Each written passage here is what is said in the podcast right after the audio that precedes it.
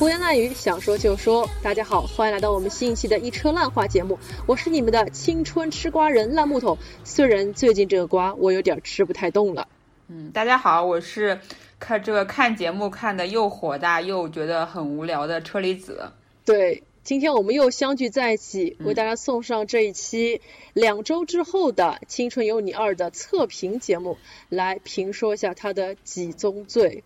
为什么是几宗罪呢？因为看到现在，好像实在是没有找到一些什么优点啊。就是我们开始从非常非常期待，从过年前就开始期待，看到现在仿佛已经在变成看一个搞笑综艺节目了。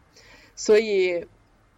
我觉得有没有可能这是我们最后一期关于《青春有你二》的节目？因为我们发现，自从我们的第一期节目推送之后。呃，我们的粉丝非但没有增加，反而我们的这个收听率非常岌岌可危，订阅还掉粉了，就是真的很让我们痛心疾首。那那其实伤心，对，其实我们也添加了一些新的粉丝，就其实你永远不知道你的粉丝里面都有哪些人跟你癖好是差不多的。对吧？但是我们两个人也是考虑到，为了做一件事情要有始有终，我们觉得既然咱们开了一个这样的头，那我们自己开的选题，我们哭着也要把它给讲完。要的，嗯，我觉得，因为我们第一篇是。青春有你二预热篇，我觉得这篇可以，是不是可以叫做青春有你二完结篇了？我以为你要说，因为觉得 第一篇叫预热篇嘛，那这个就叫预冷篇，或者说泼凉水篇，然后就再也没有声音了。甚至于那个车厘子老师今天录节目之前还在跟我说，我觉得这个节目糊掉了，我们来讨论一下他为什么糊的几宗罪吧。我说你现在已经确定他糊掉了吗？真的吗？基本上觉得已经糊掉了呀。好的，那那我们今天这期节目就是就肯定不可能对大爆或者怎么样，或者怎么样，就真的是不好看，真的是不好看。如果还是剪辑节目组不换人的话，真的就是要糊掉的命，真的是要糊掉的命。因为你有去年追那个《创造营二零一九》的这样的一个经验，你你去年的经验是怎么样？去年大概是播了第几周之后开始慢慢糊掉了？啊，去年是这样子的，去年。去年第一、第二期都是蛮热血的，收视率还是挺高的。然后特别是因为去年那个呃叫什么发起人是迪丽热巴嘛，所以有很多迪丽热巴的粉丝，以前从来没有看过选秀的人都过来看节目。所以其实引流这一块做的是很不错的。但是呢，去年的第一集和第二集是比较好看的。从第三集开始就不行了，直线下滑。哎，这个是为什么呢？呃，反正我就记得，就好像比较水，不节目不高能，不高能，水。好像有有几期是什么运动会，然后反正就是明白了，让人觉得觉得很也还是比较剪辑上面比较拖沓。然后他最最就是说最可惜的糊掉的一点是。他一开始不是有那个初评级评了 A B C F 嘛四个等级嘛，到后来 F 的人没有逆袭，没有再评级，就是他们压根就没有没有机机会让他们接受再一次评级的这样的一个流程。这样应该说，这应该是一零一系选秀的一个经典的一个，是我们都比较想看的一个东西，但是他没有，所以就很多，这就是说等级很很后面的人，就等级不是很好的人就。一直糊，一直糊，然后就没有人知道这些人是谁。是，就听了车厘子老师的，所以这个节目就糊掉了。听了你的分析，我听到了几个关键词，一个是它剧情比较水，然后也不高能，有一些根本就非常突兀的和主线没有关系的一些情节、一些活动，以及最终他没有尊重学员的一个发展，让他们的一个发展。都模糊掉，或者说是没有能够让观众看到他们更多的一个潜力，没有好好去开发他们。我觉得你你所说的这些点，其实在今年的《青春有你二》里面，我们都看到了，对吧？真的是以史为鉴啊，有些问题是的，都是在不停的重复。所以今天其实我们也是总结了他的几宗罪啊，我们来一一为大家点评一下。说到现在看《青春有你二》，你的第一个直观的感受是什么？给你两个字去评价它是什么？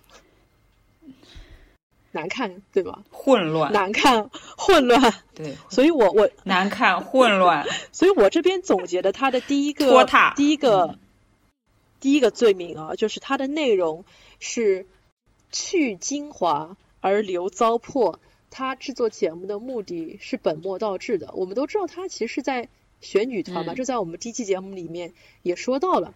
但是目前你觉得你在这四期节目当中的初舞台上面，车吉老师，你你有看到哪一位选手真的让你觉得非常的惊艳吗？或者说你看到了哪些东西，你觉得他就根本不应该被剪出来放在正片里面？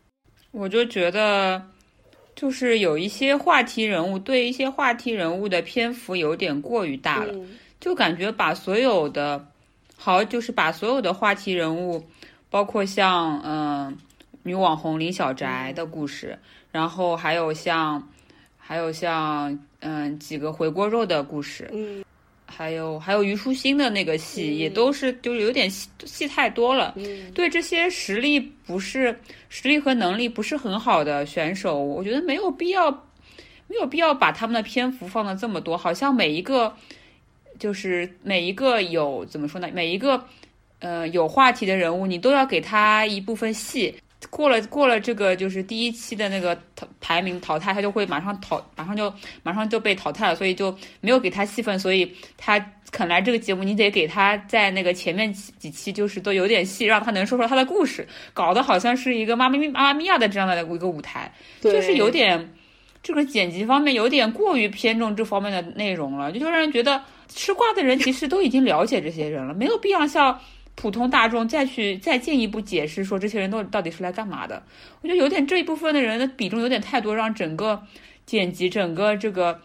这个综艺看上去就非常的不高等，非常的拖沓，非常的混乱。对，其实像淘的话，今年是一周双播嘛，但是它里面的一些节奏感真的是非常非常的弱，因为我记得往年这个时候，可能创造一零一那边。他可能早就已经完成了一个评级，而咱们这边拖了两周，花了四期的节目，总算是拖拖拉拉放完了。我在看到第三期的时候，我心中对他本末倒置的一个愤怒已经达到了一个顶点。我一边看就在那边吐槽，我为什么要在节目片头看虞书欣拧一个瓶盖儿？我为什么要听女选手讲自己小时候在农村 被猪亲屁股的故事？被朱清，我为什么还要看赵小棠在虞书欣表演之后深度剖析？哎，我觉得虞书欣这个人性格很不错，我为什么要听性格方面的评价，而不是表演上的评价？而你们又为什么要把两个 A 的表演给剪掉，只剩下十秒？请问是进度条不够？如果不够，是不是能用猪屁股和拧瓶盖来补一补呢？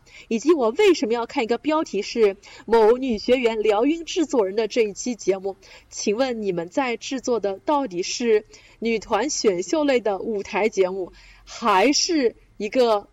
高能的一个综艺呢？我我当时就不知道，我就我都觉得他这个标题就感觉像是在录什么向往的生活或者是什么什么心动的信号这种这种节目。你不是一个恋爱综艺，你不是一个导师见面会，不是一个什么，对吧？这就是很让人觉得很无语。这个。确实是像你说的，完全完完全全的本末倒置。所以我觉得他这个真的是开局其实还挺好的，倒是到现在第三、第四期，其实已经渐渐让人觉得糊掉了。包括他很多买的通稿啊、买的热搜啊，都是这种硬买上去的这种感觉。是，我觉得这个感觉还是非常明显的。像因为我跟你们有时差嘛，有时候我早上可能刚刚醒过来的时候，你们那边已经开始在在播了。然后已经有了一些热搜出来，比如说昨天我醒过来有这么几个热搜，呃，莫寒要争 C 位，林小宅拿 F，但是这些热搜其实只是说存在了一段时间，它不是真正的一个热点，它可能只买了几个小时，让它很快的就消失不见了。可以看得出来，它每逢四六都会出现热搜，但这些热搜也都特别特别的水。我觉得还是没有说有一个真正的有实力的这样的一个选手，他可以光明正大的去上一个热搜。而且说实话，你们上这些热搜的点，我觉得都 nothing，又不是一些很很重要的事情。所以我觉得这是这个节目非常非常要命的一点。毕竟我们冲着这个舞台来，我们还是想看到一些货真价实的一些表演。但是如果你只留糟粕给我的话，我那我可能会真的真的没有耐心。对，感觉都被劝退了。就其实开播前炒了很久的，就是呃热度嘛。其实大家还是比较期待这个开播之后的舞台，毕竟是说那个今年的那个创和另外还有一个男团的选秀，他都没有开嘛，所以大家其实挺无聊的。那挺无聊的。清理二是期待。期待值挺大的，但是就是他这个一收双播，然后这个剪辑又注水了这么多的有的没的的内容，让人觉得真的是特别的难看嘛。我从一个综艺角度上去看，他既不讨好，他既不讨好就是想看实力派的人，他也不讨好，嗯，想看。就是真真正正想看那种搞笑综艺的人，我觉得其实他是一个挺做的挺中庸的一个他一个节目，而且包括他很里面很多的，还有每一集都有一个就是小小标题式的一个总结的标题，说比如说上一期的那个主主旨是说女孩就要不争不抢嘛，然后给翻了个白眼。但是我觉得他这一期整个的翻了个白眼，就是这个主题剪的也挺也很不好，就是就让人觉得。嗯，那你为什么要剪那么多虞书欣的戏份在里面呢？对吗？那你要为什么要，就是让人觉得其实这个主题你也没有特别，因为你不是一个，因为你不是一个说十期节目把所有的这整个进程这回顾节目说，那你说剪一个这种主题出来也就算了，女孩能到底需不需要不争不抢才是好的？那你这个他其实这个就是很，就是他这个专题，他这个截取的这样的一个。一个一个总结式的这个标题是在这个短短的这么录了一个初评级的舞台上面是剪不出来那件东西的，我觉得是。嗯，其实这个我觉得就要过渡到他的第二宗罪了，就是编剧用力过猛，剧情不合逻辑。就是咱们其实，在上期节目里面提到啊，每一年每一年选秀的这些学员们，这些女孩子们，可能是日子越过越迷糊了。但是咱们的观众是越来越聪明了。那作为这么这么聪明的观众，对车厘子老师，你有没有觉得它里面剧情有些非常非常不合逻辑，或者说用力用太猛的那种感觉？就是让人觉得那个它很多很多的环节设置上面，我觉得也是这个剧情就让人觉得非常的混乱吧。我只能说，比如说像一开始的那个。第一集的那个大家那个新生见面会，嗯，因为这个见面会是完完全全就没有必要这个这个我我莫名其妙，然后占了大占了占了大半集的内容，对吧？然后感觉是这种大型追星现场跟大型人格展示现场，我觉得特别的无聊。对，就是你完全全全是可以把呃选座选座保留，然后而不是用一个很水的一个。大家在一起吃饭，大家在一起聊天，然后新生见面的这样的一个活动去，去去来展示的，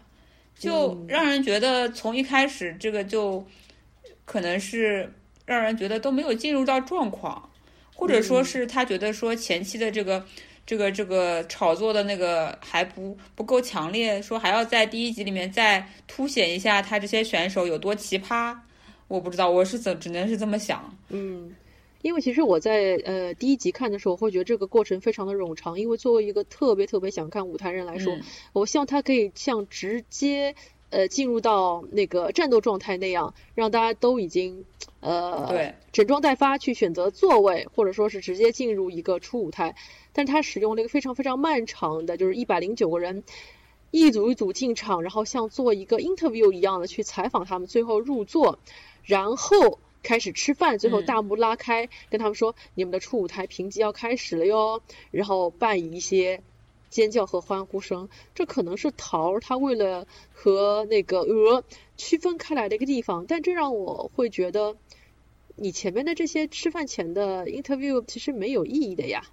因为。其实我们可以看到，在正式出舞台的时候，节目组他还是会放一些闪回去介绍这个人当年他刚来的时候他是怎么介绍自己的。所以我觉得你完全可以把他和出舞台上自我介绍和导师的一些对话去把它结合起来，变成一件事情。你现在非要把它分开来，它其实又导致了你你前面那些人自我介绍你也没有办法放全，后面那些东西你又要剪，你干嘛不合成一个呢？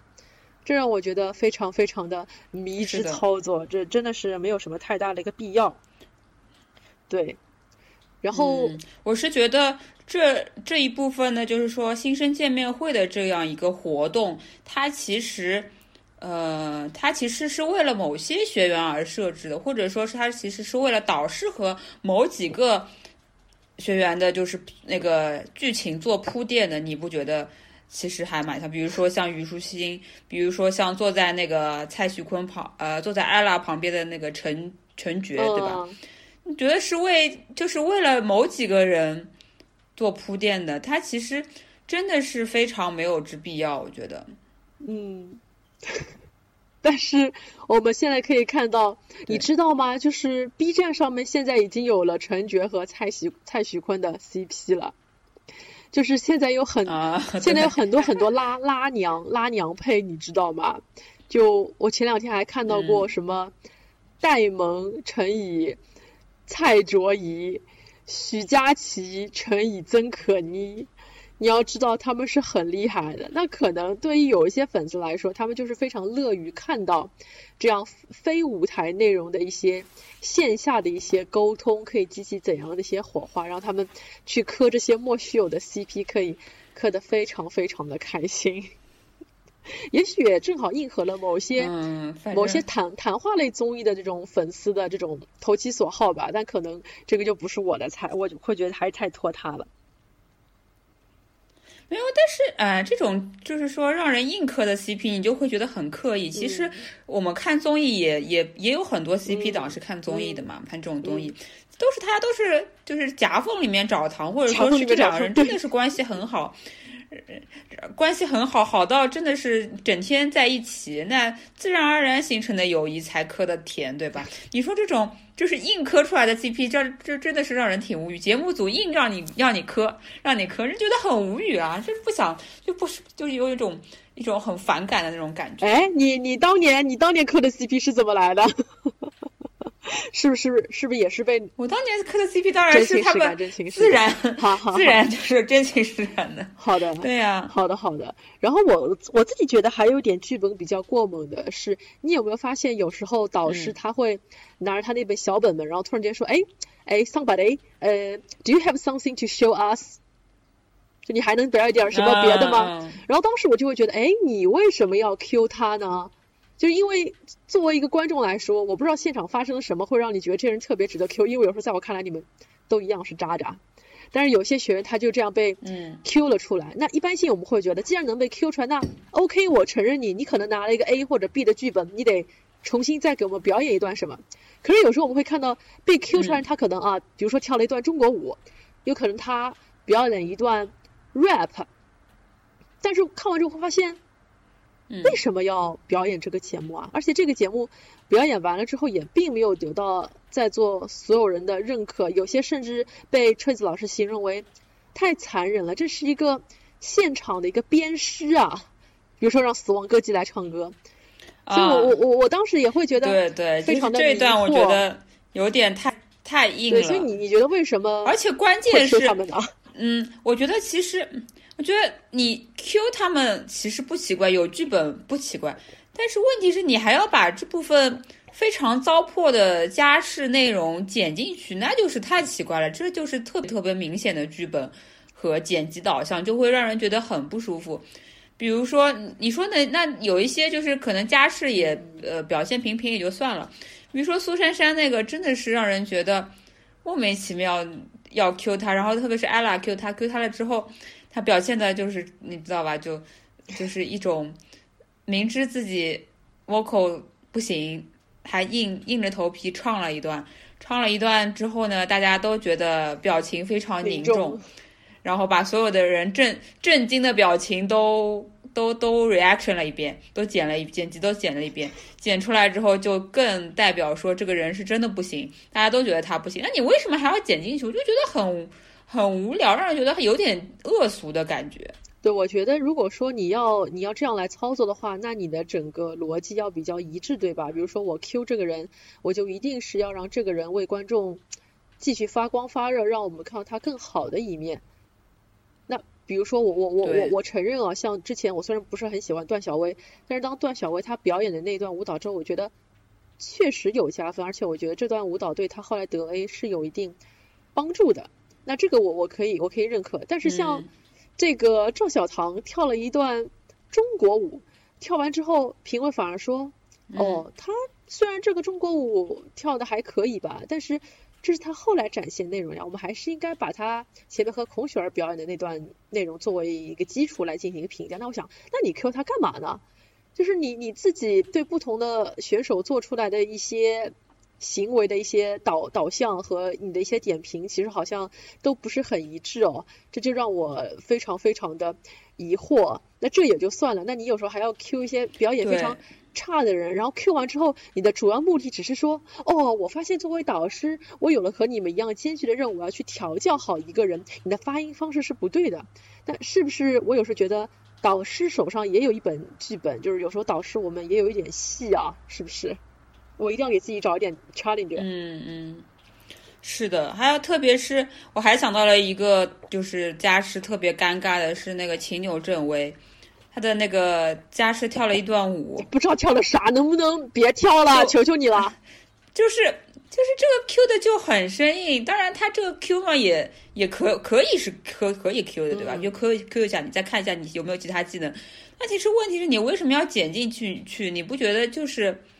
就是可能是给他这个人在立人设？包括他后面自己采访当中还有一段话说的是说，我虽然知道我跳的不是很好，但是我还是想展示一下。嗯，这一就是既然准备了，我就也也。不怕别人来评价，或者不怕别人来评论怎么看我，我就还是想展示一下，这是个这是个态度问题，这个不是说是什么藏拙或者什么样子。但我觉得这个其实还是真的是给他立了人设，就其实还挺明显的。这个剧本就是剧本感太重了，也是让我觉得看这个节目就是真的挺无趣，就感觉我们就是说剪辑就是剪的让人觉得是一眼就看出来了。你说有些，你说有些呃其他的。以前的节目说你剪的让人觉得没有剧本感这么重也就算了，但是现在有一些实在是，就是说剪的太过生硬了，让人觉得很很难受，很难受。而且有时候我会发现，这个节目它会有自己的一个观点，就像你前面说，它现在每一集好像都会有一个主题，比如说它第三集开头他会说，我们这个节目叫 X，呃，就是说代表着一种未知。所以我们我们也是很希望大家可以在这里探索自己啊，所以它里面会有会让一个女孩子出来表演一个 rap，你还记不记得有一个叫黄一鸣的女孩子？然后 Johnny 就问她说：“你你在这个里面你是 担任 rapper？那请问你是其他两样都不行才能才能做 rapper 嘛？”然后女孩子说：“哎，不是啊，我本身就觉得我喜欢 rapper，因为一个会 rap 的人，他很有他的态度。然后这一段是我我觉得啊，是这一集里面最好笑的一段，因为他开始说 Let's dance，然后他就再也没有 dance，他就一直站在那里，还被人给撞了一下，就这一段好好笑。然后他后来表演的那个说唱，也会让我觉得这根本就不是说唱啊。然后节目组还硬要让 Johnny J 去。点评，然后点评点完了之后，这个人他又自动 E T C，就是不停在跟他那里进行抬杠，说你为什么说我这个不好啊？我这挺好，你觉得我什么要改进的吗？就是明眼人都看得出来你就是个垃圾啊！就是我我不明白为什么这个人前前后后你花了大概五六分钟的时间，让一个不 qualified 的人去进行说唱表演，然后以 ella 总结的那一句。我们都在摸索中前进，来 debrief 这一段节目组的观点，我不能接受，我不能接受你们剪掉两个 A 级表演来给我看实力不行，在这儿给我瞎抬杠、瞎教做人，不要把观众都当小学生了。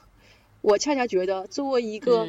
节目，你不应该说无知、无知、未知是最好的，恰恰你应该有知，你知道你要选什么样的人，所以我觉得这很可怕。是的，我也同意。我觉得这个非常可怕。这个其实。我觉得就是你把在一个节目当中，你把导演组应该干的事情交给观众来，这是一个很可怕的试验了。对，就是说你要么就把所有人的海选视频全部都给你放出来。对。然后让让观众们就是自己去 pick 他们想 pick 的，不管是有趣的人也好，不管是那个看上去很不行的，但是还是努力想要去学好 rap 的这个某些选手也好，你不应该把这些很，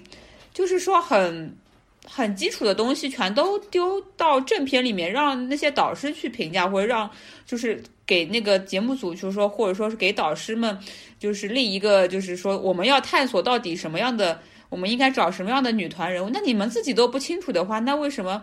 为什么要做一个这个节目呢？对吧？我就觉得这个其实是很有问、很有逻辑问题、很有一个没有重点的一个一个一个，就像一个试验品一样的一个一个节目，就是他自己也没有想清楚他到底要干什么的。他想清楚了呀，他要卖奶呀，卖奶票呀，拉赞助呀，赚钱呀，斗过鹅呀。但是我觉得他，嗯，他这个。我都觉得他这个就是这个剪辑还是节目组的剪辑还是脑子不清楚，或者说编剧还是水平不行，跟这个编剧能力没有没有那个影以创造营二零一九的好哦，还不如创造营二零一九知道他知道什么？对对对，创造营二零一九知道他是思路是非常清楚的，他哪些是实力强的就夸夸夸给你来热血舞台什么什么踢馆赛什么什么对吧？他这个剧本都给你安排的明明白白，有重点有。就是有有那个，呃，就是非常让人，就是他把那个马，就是世上离合里面的马雪阳放到那个普通选手里面去，这样他才才能进去。他把那个张远放到踢馆赛，这样子他才能就是有实力来踢馆，然后最后进。他这个都是很有，他其实他在他们海选的时候那些给你就是说呃面试的视频，他都是有考量的。我觉得这个才是，虽然说也是有一点剧本感，但他这个至少是剪的让你觉得是好看的。对吧？就是现在这个就是《青春有你二》这个剪辑，就是不知道剪辑的思路是什么，就是什么都想来一点，到时候结果就出来一个大杂烩。看官您自己看着办呗，您喜欢看啥就多看看，不喜欢看啥就少看看。对，嗯，您要是愿意多花点钱看个完整版，那就更好了，是吧？所以你有为了他去买那个 VIP 吗？我都后悔了，好吗？你买了，我是你买了 VIP。青春有你二开播，不是有钱有钱，不是没有 VIP 不能看节目的吗？可以看啊，为什么不能看啊？我我我就是啊，可以看的吗？对啊，我我就是你想，我一个在海外的人，我连账号也没有，而且我本来以为因为可能是正版视频我都看不了的人，我最后还不是看了。但是那个腾讯我好像就不能看，爱奇艺我现在可以看。哦。我也后悔了，因为腾讯是要会员才能看的，然后我就提前买了个三个月的那个呃会员，然后现在已经后悔的不行了。我跟你讲，真的是 没爱过，爱过就好。你也是爱过、磕过的，好吧？然后我觉得谈到这个编剧问题，你你你有时候会不会觉得导师他坐在评委席上，他手里也是有剧本的？对啊，就是像你刚才说的这样子，特别是。Ella 跟那个 lisa 的那个剧本，q 人 q 人的这个剧本就特别的明显，是吧？对吧？是吧？然后我我其实本来我觉得看这种节目，从来都不会把我的注意力放到评委身上，包括像之前看。创造一零一的时候，我我压根儿也就没有怎么关关注过，我现在连评委是谁我都不记得了。但是这次我对评委说的那些话记忆特别特别深刻，因为他太不 make sense 了。比如说，我发现他经常会发生一些前后观点不一、非常混乱的一些逻辑。呃，那那这边可能我要说一下，我是塞纳河的粉，那我肯定是支持塞纳河的。所以当我看到塞纳河这六个人在表演完那个原创曲目画的时候，被评评价为。你们六个人没有灵魂，你们都像在一个模式里面，没有自己个人的特色，我们一眼都看不到你们。但是，那你们在更上一级，你们在评价冰清玉洁四人组的时候，你们为什么没有说这句话呢？对我来说，可能那四个双胞胎，我更分不清楚谁是谁，我更不确定谁更有特色，所以在这方面，你们是不是会有失公允呢？而且，我觉得在初舞台当中啊，每个组合或者说每个公司，他们都是以组合的形式来这个舞台上面，他们还是要体现的是我作为一个组合，我所拥有的一个特色。那如果说都要按照你这套评价，那那像这种成熟的那种组合，他们根本就不应该来了。我恰恰觉得你这样评判人的一个要求，应该放到更后面的一些舞台当中，当他们都各自被打散之后。那你才能说他们是不是有发挥出的个人的特色？毕竟我认为，在一个团队当中，整齐划一能体现出三德河的风格，那这就是他们已经做到的一点。那我更不用去说，他有时候还会说一些人好像太张扬个性了，比如他会评评价黄心月说啊，你好像跳的太好了，你能不能注意一下你旁边要保保持一致？那这个又怎么说？我竟然会觉得好像逻辑太混乱了。就每个评委他该说的一些话，好像都不是他们自己要说，好像都是被别人塞过来的。这这种感觉也非常非常的明显，你觉得呢？嗯，对，我是觉得，特别是，嗯，导师四个人内部也没有提前沟通好，说我们这个他们的这个就是这个节目的现在到已经做到，就是说。青春有你二吧，也之前也做过偶练了，已经做到淘的选秀，已经做到第三次了。他还是就是说没有一个对评选等级这个评选的这个有一个清晰的那个评选机制，到底是什么样的人能评为 A，然后到底什么样的人能评为 B，包括你也会看到说导师之间他们有一些冲突，有一些有一些就是说。有一些分歧，然后有些人会觉得说这个人可以评 A，然后有些人会觉得说这个人还不够 A，然后只能得 C。我觉得就是让人觉得他们自己内部没有一个统一的评判标准。我在看创造营的时候，我就非常清晰。当然，他也是因为说，嗯，为了有一些噱头嘛，就是首先这个选位置，就是说你，呃，给你机会让你选，你自己有信心到。A 的人就去选 A，然后你如果是给导师评价说评判了说你这个实力够不上 A，你就直接调到 F，那这样确实是一个比较好的、比较有看头的一个噱头，然后也是对说，呃，某某些是说很多人的自我评价觉得过高的，说导师觉得说你还达不到 A 的水准，你怎么这么有自信就来就来选 A 了？然后还有一个就是他们在评判 A、B、C、D 四个等级的，至少是在。嗯，A 里面或者说我是觉得是比较清晰的，就是他们当时是说单项能力特别突出，或者是整体综合能力比较好的人才能够上 A 的这个等级。那你其实看到后面 A 班有些人是 battle 之后留到留下来成为 A 班的嘛？你会觉得是真的是他们是经得起 battle，然后有些人一开始是 A 班调到了 B 班，也是确实是在 battle 的时候。不如不如另外一个人，所以他能才他就是说才被降到了 B 班，这都是比较有理有据，还是让人觉得非常清晰的。但是你在特可能也是因为时间和剪辑的关系，它整个战线拉的特别长，然后你就会觉得那个《青春有你二》的这个整个评级的机制特别的混乱，你看不出一个就是说。哪些人是就是说 A 或者说是 A A 班的人是到底有些 A 是怎么进去的？感觉就是没有一个导师们有冲突有分歧之后给拉上去的，或者说是怎么样子？特别是嗯，我觉得哪一个啊？王清吧，让我觉得就是当时他们也是有两票是觉得张张玉比较好，有两票觉得王清比较好，然后最后不知道为什么让王清得了 A，然后还有就是。呃，王新宇当时 ella 是说，我觉得他的声线是挺好的，可以在 A 班里面有一个这样的声线的人，但是其他导师可能不太同意，然后他就一下子就被降到了 C。还有呢，在那个选那个 rapper 的那个时候，是那个被评为 A 的 rapper 叫什么名字来着？附加啊，附加。但我对附加也是呃，Johnny J 和 Lisa 说他觉得还好一点，然后。呃，蔡徐坤跟 ella 说是另外那个谢可寅好一点，他们都是分分歧，就是还是很大，就没有一个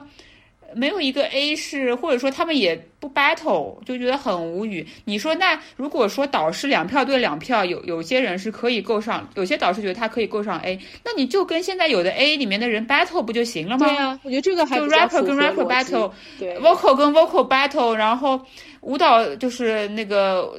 单，舞单跟五单 battle 不就好了吗？那不就出来了吗？为什么凭什么你是两票对两票的情况下，结果是导师自己判断你到底是 A 还是 B 呢？我觉得这个其实还挺让人不。有没有可能是？对，所以就觉得有没有可能是评委和以及录制这个节目的选手们负荷已经太重了？就大家已经录了一天一夜都累了，录不动了。这其实也是，嗯，对啊，有可能的嘛。但是我觉得这其实也是节目组的锅嘛。节目组前期搞了那些特别累，就是话外音就太多了。包括你很多事情，就是说你没有必要去让 ella 去 cue 他的，比如说呃，Q 那个那个那个那个离婚的离离过婚的蔡姐那一段，然后让他讲那么大一段独白，然后在那边就是哭哭啼啼，然后搞得大家就是都很很感动或者是怎么样子，然后还有 Q 很多很多女企业家林小宅对吧？Q 说你为什么要来舞台？这个其实真的是很多在前期节目的前期都可以搞定的事情，他一定要放到。放到这个初舞台去评价，我就觉得让人挺无语的，所以也是把这个节目的整个评级的舞台就让人觉得很录了很久很久，然后大家的体力也都耗尽了，对吧？真的是真的是耗尽了。导师们也是，别说是他们累了，我看了都已经很累。就是求求你们，从现在开始，谁也他妈的别说一句话，都给我闭嘴，就给我唱跳。这就是就很喜欢，这时候就很喜欢那个喜爱姐那句话，咔咔真唱一顿。乱跳嘛？一顿暴跳嘛？暴跳。对，嗯，对，真的是还好，万幸啊，他的初评级总算都结束了，总算都结束。所以我们接下来是不是要来聊聊看一些选手？就一百零九个选手啊，其实量还是蛮大的，真正能够留在脑子里面的人，我估计不是很多。然后再加上有些选手。我个人觉得他可能有被防爆了，被防爆了，所以很难一窥庐山真面目啊。所以就目前为止，呃，车厘子老师你自己个人有没有一些比较偏爱的选手呢？我其实觉得，嗯，我其实还是比他把他当一个综艺去看，就谁最后出了我都不会不会特别意外，因为这个从从从第一期让人觉得剧本感真的是有点。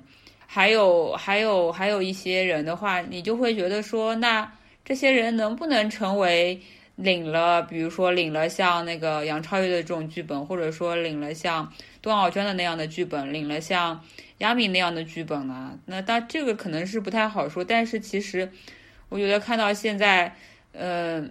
特别是 vocal 这一块，让人觉得他这个节目组为了捧某些看上去很素的素人的 vocal，而故意。把很多还比较有实力的呃女孩子都都给都给有有有意识的，就是说压压制或者说是防爆了，那就让我觉得其实还挺对他们来说比较不公平。所以我其实你说对谁最有期待，我就看看我我其实很想说，那我就比较看好，呃最有兴趣看好的是那个刘雨欣嘛，因为她本身实力也是蛮好的，然后各方面 都蛮强蛮强的，但是她。他的这个外形，因为他历来的风格就是你们说铁梯也好，或者是比较中性风也好，就是他到底能不能走到最后，他到底能不能那个进入前九名，是我比较想想想想想想在后面看到的吧，比较有悬念的一个一个一个东西了，我觉得是是吧？对其他人，我觉得其实。嗯，其实感觉就是位置已经差不多，就看后来的剧情，那个导演就编剧给哪些人剧本吧，就看这些人那个人气，就是呃给了剧本的人能不能压压得住，然后粉丝能不能投票把他们投投到该有的位置，或者说还是说这个剧本最后会提几个 vocal，因为我们知道就是说，呃，楚创的那时候也是 vocal，其实并不是特别吸粉嘛，然后有些 vocal 可能是。为了配置，然后硬给老弄上来的，但是我不知道，就是呃，《青春有你二》这次他他会不会是纯靠，真的是纯靠人气，纯靠给的剧本，然后纯靠那个大家投票去去按照人气来来进行排名，而不会在而不不会在背后搞一些小花样。小花样肯定是会有的啦。就是纵观这些的一百零九个选手，我觉得其实可以分成三大类。我觉得一大类就是像你前面说的刘雨昕这样，其实已经单打独斗都非常厉害的这样的女爱豆，包括还有像我昨天看到的 rap 组的金吉雅、乃万这样一些，我觉得都非常非常成熟。就是你们过去已经自己出了一些专辑、出了单曲，在各自领域也是都是有些粉丝基础的。那你们到底适不适合在一个女团当中，以及我们到底能不能见证你从青涩的练习生走向更加成熟？他们的空间其实已经非常有限了，这是我是要打一个疑问的。然后第二类，我觉得是真的那些需要舞台的人，比如说以前曾经出过道，但是这两年也不知道在干什么的孔雪儿、戴燕妮等等等等一系列，就是我们所说的回锅肉吧，他们还是需要有一个舞台的。然后第三类，我觉得是真的不知道来干什么的人，就比如那位我们经常说的拧瓶盖的那个虞书欣。然后再比如有几位我有发现，比如说像像河马影视、某某影视有派来的一些只是演员背景的这样的女孩子，也是不太清楚啊。他们来这里是不是只是说为我的公司去做一个宣传、做一个广告？但我本人其实真的训练没有很长的一个时间，包括像林小宅什么的，我觉得也可以归入到。这这个方面来，因为虽然林小宅她被称为说，呃，没有哪个女孩子青春你是不知道林小宅的嘛。我想说，哎呀，我的青春里面我就不知道林小宅，那我现在还想做个女孩子，我来得及吗？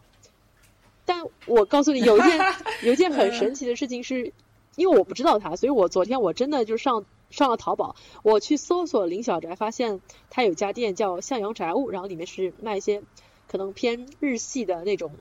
小衣服、小鞋子啊什么的。我就觉得这其实不地于为是一种广告、一种宣传吧。他们真正的目的也不在于此。所以我觉得像林小宅和虞书欣这样的不知道来干什么的人，他们最终的目的可能是参赛到一半说：“我决定我要退赛，因为我觉得我可能真的是嗯不适合再留在这个舞台了。但是我非常珍惜跟大家在一起的缘分，希望大家以后经经常来关注我的在别的方面的成长啊。”等等等等，或者是他们自己在进入可能到二十进多少多少的时候，然后节目组就应他们的要求把他们给做死了。那个林小宅说到网红那个生命周期可能会比较短，我不知道哪一天大家都不会再喜欢我，不会看我。那我想说，女爱豆的生命周期也很短的呀。你舞台上这些姐妹，哪个是真的是以前成功团大红大紫的啦？没有的了。所以这种说法也很可笑，我只能说他只是选手和节目节目他们双方的一个 win win 而已。就说我们有了一定的节目的这个话题度，然后那你也能在不认识的人群当中去营销你自己，这个真的是一个 win win 啊，真的是不愧是女企业家。嗯，所以在那么多人里面，我就觉得对，还是希望真正有本事的人，真正想成团的人来成团了。嗯，怎么说呢？就。嗯，让人觉得说，那其实这些所有的有话题人物，呃，有话题度的人物里面，就是前期有比较高话题度的人物里面，我看到现在可能也只有段小薇是让我觉得，哎，眼前一亮。她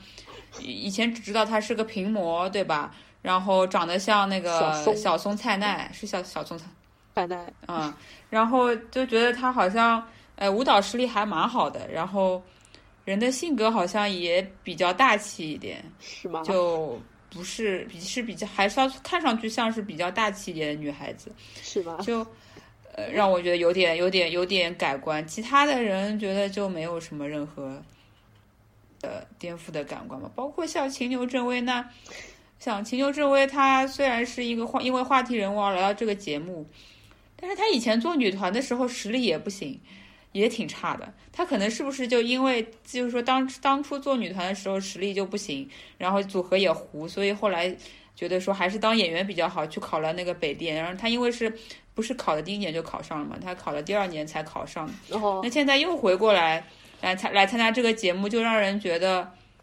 嗯，他的目的其实也真的不是想成团，对吧？因为他本身实力也就那么一点点，要红嘛，所以估计也是那种进入了倒数第二轮的人，可能在。二十进多少的时候死掉了之类的，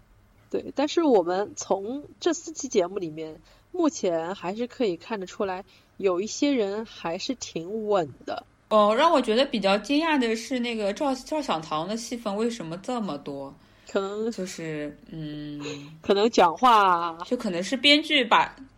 我觉得是可，他就是让人觉得呃。比较受编剧喜欢的一种类型嘛，然后也是跟那个虞书欣这个对 CP 在捆绑在一起了之后，就让人觉得嗯，这个人设可能会熬得比较突出，然后，然后现在他一下子就到了那个前十名去了，让人觉得有点大跌眼镜。对，然后最近发现我们塞纳河的妹子们名次都下来了。可能真的是塞纳河钱没有充足，现在就只能靠徐佳琪了。但是我我说实话，我其实还是会对这个所谓的这个助力榜有一定的这个怀疑的，因为就我们目前在看一些微博转发量的一些数据，像每次淘在举办一些，比如说啊心动多少多少秒，然后转发的那种活动当中。徐佳琪的数据数据是绝对不如戴墨两家，因为戴墨两都是超百万的这种转发量，但是许佳琪的话，他是那种可能只能到戴墨的一半的这种流量，而且在总选举当中，许佳琪是永远是只能卡在省七第七名，他是永远拼票数也是拼不过莫寒的，所以我很意外哦，他这种点赞榜他是可以一直稳稳的在第二，所以我会觉得。这榜单当中水分肯定是有的，它肯定是，就算有经过公证吧，我觉得可能也是有一点猫腻在里面，就不可能就是这么这么的稳了。那虞书欣就更不用说了，他的话，嗯粉呃微博粉丝量是也是远远不如戴戴墨那两家的。我不相信他有像赛德克那样的一些死忠粉丝，可能还是在靠家族炮在那边那边撑吧。然后包括还有。呃，一些人士觉得啊，最近就是呃星星子的妈妈就是帮费庆元投票，然后制作了制造了一个很小很小的一个话题，这是非常非常妙的一招。我不知道你有没有看到这个新闻？嗯，我有看到了。对，就是觉得他们家就非常非常聪明嘛，就是说很多人都会怀疑，哎，你怎么每次都在这个点赞榜的第一名？你是不是有家族炮？那他可能就是通过他妈妈的这个事情来炒作一番，就说明哦，没有啊。没有家族炮，妈妈是喜欢就是费庆元的，她选择了一个也是蛮有这种路人缘，但是不见得可以造成威胁的这样的一个小女生去进行一个捆绑，所以可以说是很聪明了，就是也是为路人赢得了一波好感。其实我觉得我自己观察了一下戴墨的三家粉丝，为什么说是三家呢？因为有。戴家有墨家，还有戴墨家，因为戴墨 CP 应援会，他们也是很大的一个票仓嘛。他们三家我觉得动作还是蛮大的，但是其他几家我觉得可能这次没有被嗯 engage 起来，因为像目前很明显觉得像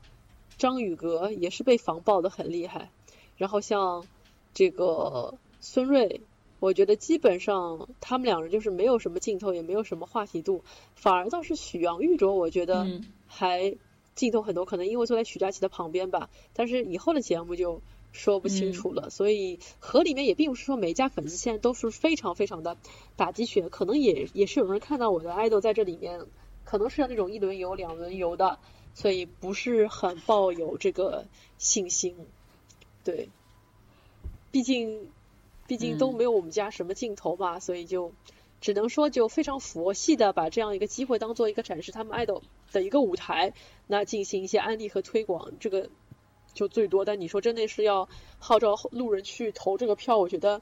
很难很难。我觉得他毕竟就不像咱们以前小时候看超女，那超女那你毕竟是一个比赛性质的一个节目，就你不管你这人有名没名，你这人到底怎么样。都是实实在在的在湖南卫视这样演出来的，对吧？我们不可能说有导播可以把他这个人给切没了，对吧？但像现在导播想让谁消失就可以让让谁消失，我们无从去了解他，所以还是蛮困难的一件事情哦。是的，然后就感觉，嗯，感觉女生选秀的确，呃，让我比重让我没觉得特别的特别特别特别高吧？我觉得。因为当时在看男生选选秀的时候，有些有些就是实力很好的人，也是基本上是从头被防爆到尾，还是怎么样子。然后，嗯，有有有一些人的粉丝就是那种拼了命拼了命也要给他争镜头，就是各种能打头的地方都要去争一争。包括那种衍生节目里面，有一次节目组还特别坏，把两个。都是卡位圈的选手，然后放在一起投票，让让你们粉丝去投票，然后粉丝去比拼，然后就是某些粉丝就是会特别特别积雪，说我一定要，呃，本来你就没什么镜头了，然后我一定要把你争到这个席位，让你在能够在这个衍生节目里面上一上这个节目，我真的觉得是，真的是太不容易了，他们都特别积雪，对对。其实现在像这种衍生节目特别多，我觉得也是很消耗我们力量的一件事情啊。因为真的，不是不是很有这个多余的体力去观看这些东西。对，也是希望吧，就说这个节目能够更多的把焦点都还是集中在舞台上，集中在展示一些有实力的人方面，这个就最好了。对我在我在上一次就已经讲过了，我觉得他很多节目组，呃，从第一期开始立的一些 flag 到最后一期成团，他都不会打破这个 flag。比如说像上官喜爱能不能进团，我觉得是进不了团。比如说像三十岁还在追梦的戴燕妮，她能不能进团？你确定她是三十岁吗？然后比如说像你确定吗？她是三十岁啊。可是他人家是三十岁啊。可是人家官方说自己九三年的。哎，改过年龄的，他是三十岁，他零九年就参加《加油东方天使》了。这些话我们说是十九还是二十岁？好像 没问题，我都都被人家扒的不知道扒了多少次了，好吗？但是他三十岁还是挺漂亮，然后就都也都是实力都是挺好的，这是我是要肯定的，对吧？改年龄，娱乐圈改年龄不止他一个，我跟你讲，对吧？然后。然后对吧？有很多就是他们所节目组所追求的这种 flag，到底能不能被打破呢？我觉得是一个都打破不了的。我就话就摆在这里，话就摆在这里了，其实就是这样子的。好的，对那些没有充了钱的公司的人呢，也不是也不会有镜头的。对，充了钱的你才会有镜头被评到 A 区。那些评在 B 或者 C 的人，你说真的？有那么差吗？也没有。然而有些在评在 B 的姑娘真的是实力不够 A 吗？其实也不见得。为什么那个卷片里面就一剪没了呢？为什么就是连艾有好几个好几个 ella 说你的 vocal 是我听到现在最呃最好的，然后呃还评价说你的整体的唱跳表演是我到现在看到为止最好的。这些人他们也完全没有被剪剪进镜片的正片里面。就让人觉得说，就是节目组其实想要立的那些 flag，到最后一个都不会被打破。虽然立了很多 flag，但是不能出圈，就是不能出圈。然后我我有一个朋友就是跟我说，现在看上去比较稳的有这么几个，一个是孔、许、蔡。然后我说，请问谁是蔡啊？他说蔡卓宜啊。我说啊，你这蔡卓宜啊，稳吗？对，然后现在看看来为止，这三个人还是比较稳的，其他的要再观察一下。但如果真的蔡进了，我觉得这个节目真的是，哎，没有什么节操，除非蔡后面后面真的是打怪升级变成了一个很厉害的人。这组合里面好像是需要这样的人的。不知道哎，但是蔡蔡卓宜我不知道哎，到底是可能都是直男给他投票吧？我我觉得他他他虽然有那个以前。呃，创创二叫什么？嗯，吴宣仪的外形，但是他完全没有吴宣仪的能力，所以他能不能持续的保留在这前九位，现在还不好说。嗯，但是我我一直觉得，就是说，作为一个女团的成员，你。还是要兼具两方面的能力，一个是你的一个专业的素养，一个是你讨人喜欢的一个能力。嗯，就你你别说，虽然我不认可他的一个能力，但是我每次看到他，只要一把是哭错误了，我看到他还挺开心的，他还是因为笑得很好看嘛，所以他还是会让观众觉得那种，哎，小姑娘很亲切哦的那种感觉，我会愿意看她甜甜的去唱跳，这个女孩子是我会愿意看到的。来说，说实话，如果现实当中有有这么一个人，我我是会愿意多看他几眼的，就是多看的人少，多好看人多看看，少看少看那些难看的人。对，所以你一直很喜欢的那一位实力派选手，说实话我是挺吃不进去的，那个眼不行，在我这里不行，不行，不行。嗯，你是说上官喜爱吗？对，对，不好意思啊。啊，我没有，我没有很喜欢上官喜，我觉得喜爱姐就实力还是没话说的，就是。呃，当然他肯定也是进，最后也是进不了团的了。但是他的实力和呃台风是毋庸置疑，质疑还是蛮强的。但是他的问题在于他的长相是减分的，包括他的台风其实是也是比较有攻击性的台风，就会让人觉得嗯没有没有那么多好感。包括其实安琪的的的人设也不是最讨喜的一种人设了。对。其实安琪的话会让我觉得，我乍一眼看，哎，这个女孩子很亮眼，很有性格，很强势。但是她被剪辑出来这种感觉，会觉得过于强势，我反而不招喜欢。可能可能我觉得像、嗯像我们这样的东亚人民啊，东亚人民都比较喜欢讨喜的小姑娘。嗯，对，就是她如果是一直都很强很强很强，没有反转的话，至少没有在节目里面让人觉得，呃，代入感那么强的话，他可能最后能出道也不是高，就是不会在高位的。我记得是那时候看那个《创造营》，其实有最大的一个感感官就是他们给那个周震南铺的剧本很好，周震南是有铺的是剧本一个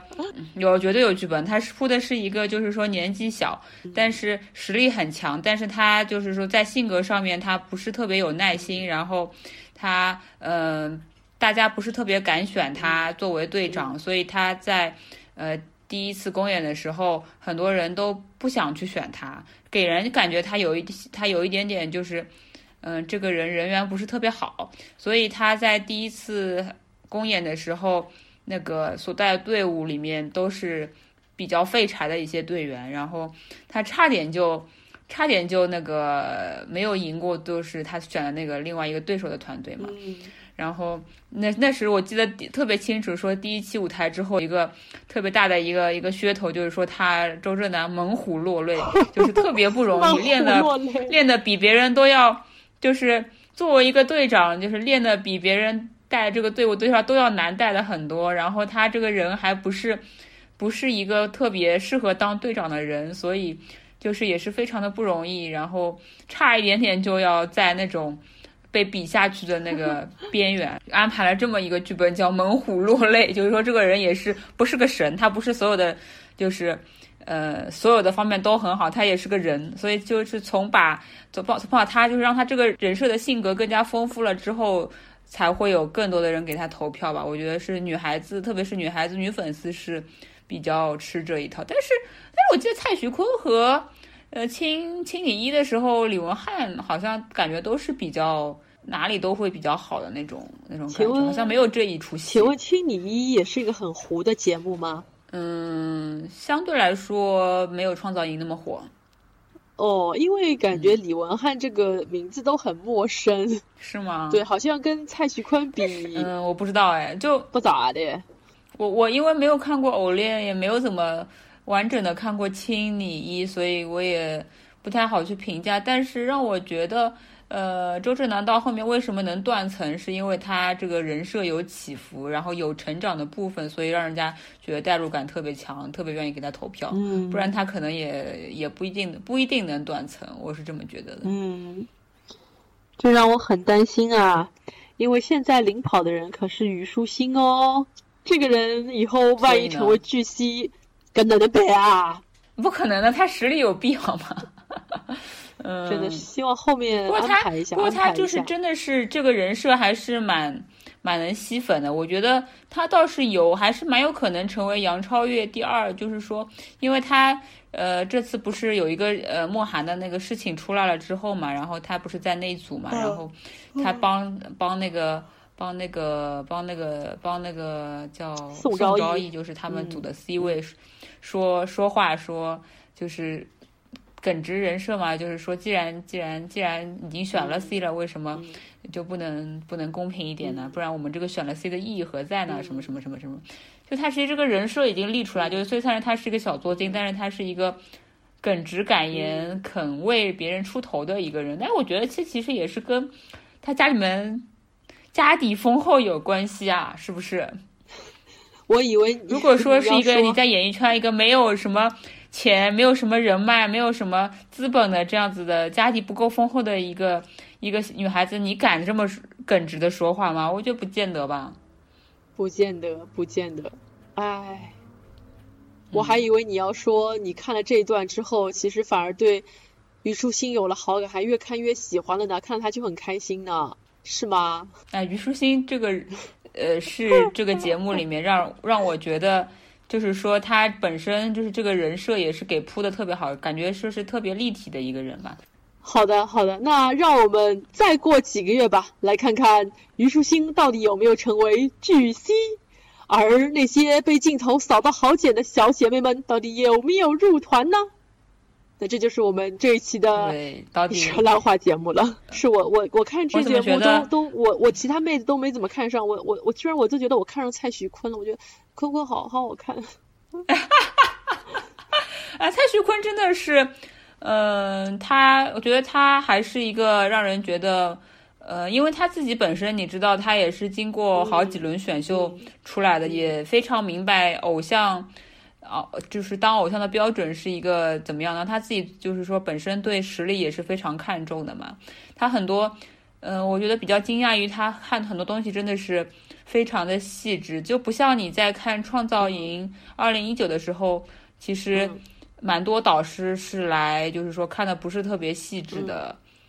吧，就觉得很多点评其实没有那么没没有这次的像 ella 呀，然后像像蔡徐坤点评那样子细致。他蔡徐坤居然连那个一个团里面就是谁是假唱，他都能完一眼一耳就听得出来。而且包括说对位，就是在你那个走位的时候，谁稍微偏离了那个位置一点点，他都要提出来。包括在指导那个舞台的时候，也是说他觉得哪个东哪个地方观众可能看上去觉得说。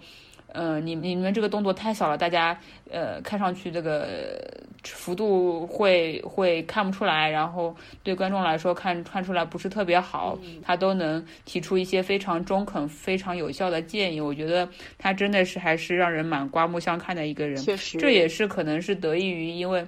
你知道他以前他以前不是有一个就是最早的那个。叫什么 S Win 的那个组合嘛，然后他参加过一个选秀节目，是中韩合作的一个一个选秀节目，叫《心动亚洲》，他是心心动亚洲出来的。然后那因为那个时候，那个时候他参加这个选秀的时候，你不知道吗？你居然不知道？就是他参加这个选秀的时候，当时的导师们的标准就是那么那么的严格。然后当时谁给他抠的舞台呢？是尚雯婕给他们扣的舞台，因为他是尚雯，他们是。等于是他们有好几组队伍嘛，好几组队伍是分三个导师带嘛，然后尚雯婕是抠舞台细节抠特别细的一个人，所以当时他们的在选秀的时候、比赛的时候的很多舞台细节都是尚雯婕一点一点去抠出来的，所以我觉得他也是是是比较有发言权的，他比较适也是比较适合来做这么一个位置的，就是说他其实是最明白的，说呃当 idol 是需要怎样的实力、怎样的表现力、怎样的嗯。嗯，有怎样的素质，你才能给到观众最最好的一个舞台？嗯，所以这个节目对我唯一的帮助就是让我 get 到了蔡徐坤，是吧？是哈，我们大多数人都 get 到了蔡徐坤。对，对于我一个从来都没有看过男团选秀节目的人来说，我每次就是当这个镜头切到了评委席，我就觉得啊，坤坤好好看。所以我觉得我还是会继续去追这个节目的，可能为了看看蔡徐坤还是值得的。